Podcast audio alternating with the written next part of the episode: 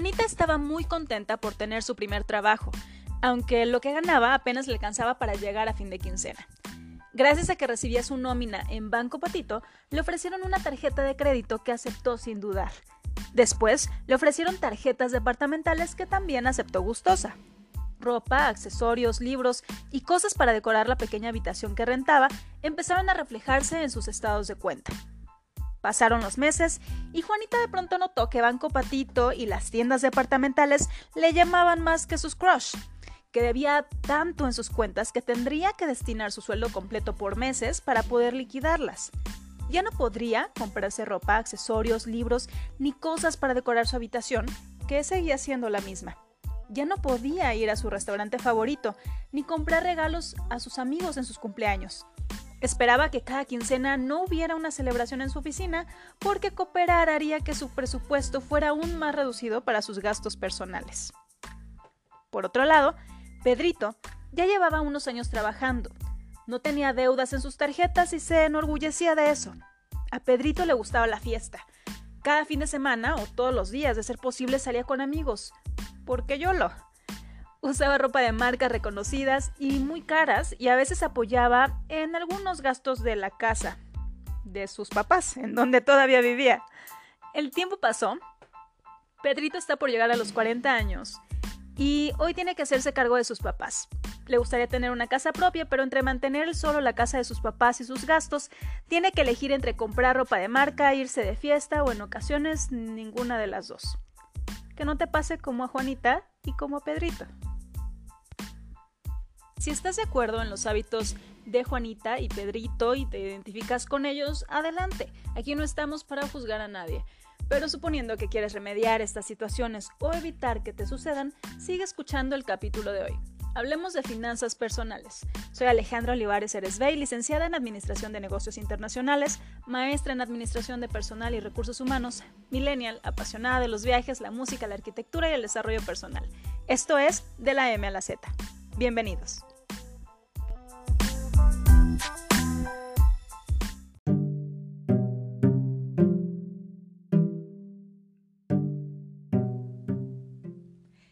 Recomendaciones sobre cómo invertir en mercados emergentes, este no es el capítulo que buscas, de hecho aún no existe.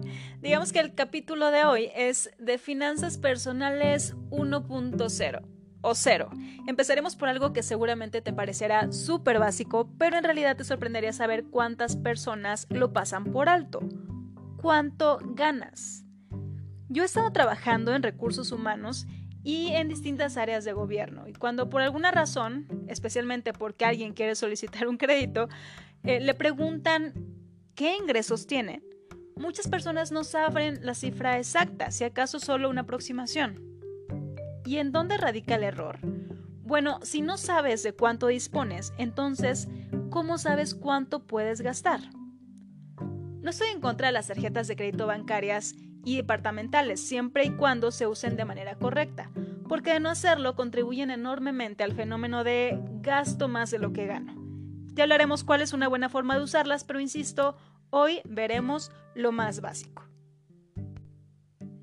Y como me gusta hacer esto dinámico, toma lápiz y papel. Empezaremos por la cruda verdad.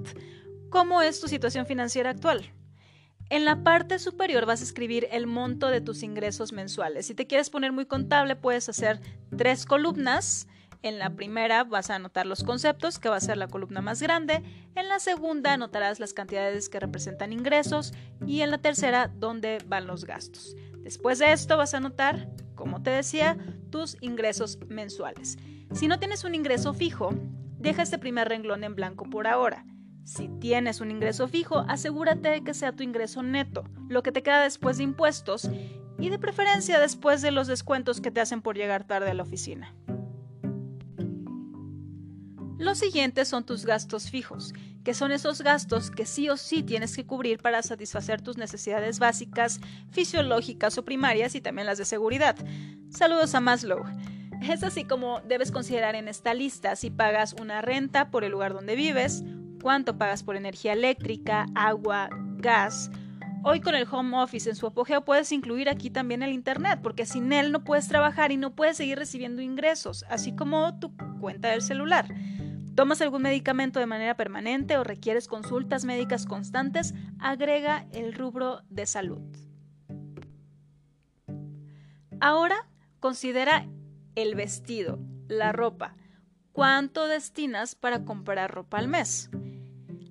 Aquí viene lo más interesante, la alimentación. Y es que a pesar de que debería ser una cantidad que también tenemos definida o que es constante, la tentación de comer en nuestros lugares favoritos o la flojera de cocinar nos hacen gastar de más. Así que aquí contempla lo que destinas a comida en general. Si se te hace más fácil, puedes anotar lo que gastas en tu despensa las veces que vas al súper durante todo un mes y en otro renglón lo que gastas al mes por comer en restaurantes o fuera de casa. Otro apartado importante, gastos hormiga. Esas galletas, chocolates o la botana que tienes en tu cajón de la oficina, los cigarros, por ejemplo, todo, todo eso va aquí. Otro aspecto a considerar es el transporte. ¿Cuánto destinas a camiones, taxi o gasolina? Vamos a continuar también con otro tipo de necesidades. Aquí todo lo referente a convivencia, afecto, pero también ocio.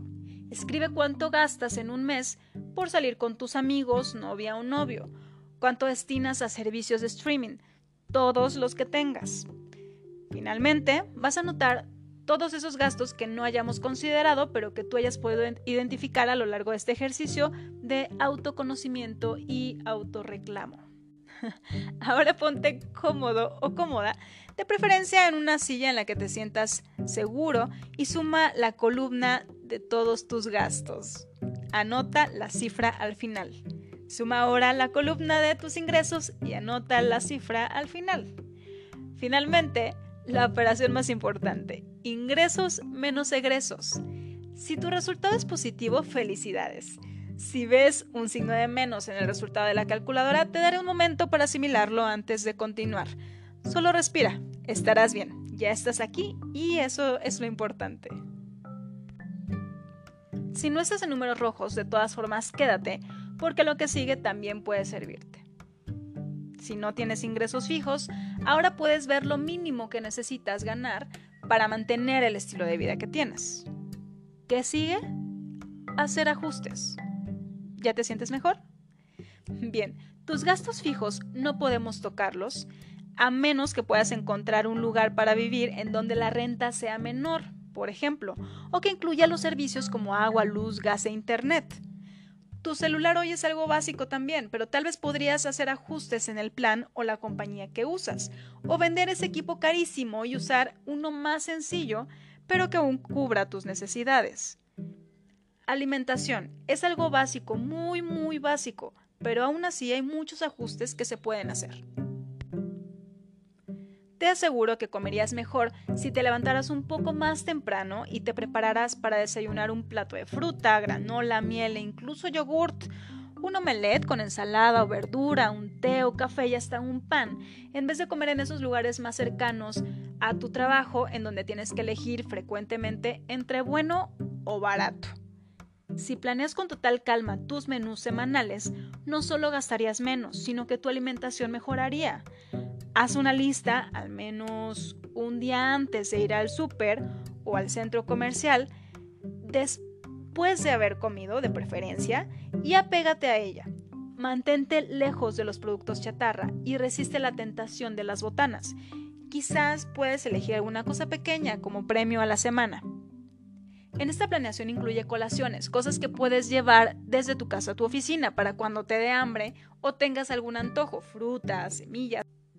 Puedes sustituir las palomitas de microondas, por ejemplo, por eh, palomitas naturales. Una bolsita de semillas para hacer palomitas de maíz es mucho más económica. Esto reducirá tus gastos hormiga. Fumar es algo bastante caro también. No es fácil dejarlo, pero quizás puedas proponerte reducir su consumo tu cuerpo te lo agradecerá. Siempre se te hace tarde para llegar a la oficina y debes tomar taxi, quizás puedes organizarte mejor y usar el transporte público o compartir el vehículo con alguien de la oficina. Si tu ciudad es más civilizada que la mía, tal vez tengan ciclovías funcionales de las que puedan hacer uso. ¿Qué puedes hacer para reducir tu gasto en transporte? En cuanto a tu vida social, Si la tienes, felicidades, te envío, aunque en realidad hoy no deberías estar saliendo, pero esperemos que cuando escuches esto sí sea seguro que lo hagas. Sin embargo, tal vez no debas ser siempre el que quiere quedar bien y pagar la cuenta de todos en el antro. Probablemente puedas reducir esas salidas, consumir menos o cambiarlas por reuniones en casa. Sería más seguro, gastarás menos y no te quejarás todo el tiempo de lo mala que es la música. ¿En verdad necesitas tres plataformas de streaming para ver películas y series? Tal vez puedes compartir las cuentas con tus roomies, amigos o pareja. ¿Qué otros gastos puedes reducir o eliminar por completo? Ahora, ¿cómo quedaron tus gastos totales? ¿Sigues estando en números negativos? Independientemente de si resultas con números rojos o no, algo que deberías considerar es aumentar tus ingresos. Ya en otra ocasión hablaremos con más detalle también de este punto, pero por ahora te puedo dar algunas ideas. Si eres muy bueno o buena en alguna materia, puedes dar clases o asesorías en línea. Si sabes hacer o construir algo de manera artesanal, puedes venderlo en Facebook, Instagram, Etsy, Mercado Libre o alguna otra plataforma. No se deben tener todos los huevos en una canasta. No debes depender de un solo ingreso, especialmente con las condiciones actuales en las que todo cambia de pronto. Hoy lo que buscamos es hacer una evaluación rápida de tu situación actual. Lo que sigue es calcular lo que debes pagar a tus tarjetas para saldar esas cuentas lo más rápido posible y que los intereses no te afecten más. Pero lo que sí me gustaría que contemples desde hoy en tu planeación y si es posible empieces ya a reservar es un porcentaje de ahorro. Mínimo considera un fondo de emergencias, que sea una cantidad que te permita cubrir todos los gastos por unos meses, tres o seis, en caso de que te llegaras, por ejemplo, a quedar sin empleo o por alguna razón tus ingresos se vean reducidos. Si los resultados de esta actividad no fueron los mejores, piensa que es solo el comienzo. En adelante depende de ti mejorar esta situación, especialmente ahora que ya tienes una idea clara de dónde estás parado. Recuerda que tampoco se trata de privarte de cosas que te gustan o de experiencias como viajar o ir a eventos, sino de estar consciente de que cada decisión tiene consecuencias y debes estar dispuesto a asumirlas. Debes tener claras tus metas. Si quieres ahorrar para irte de, viaje todo un año, adelante.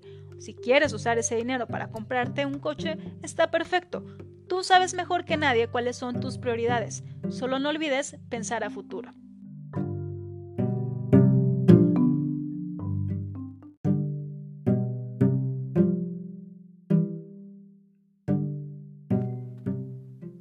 Por algo, dijo Benjamin Franklin, mientras puedas, ahorra para la vejez y la necesidad, porque el sol de la mañana no dura todo el día. Nos escuchamos pronto.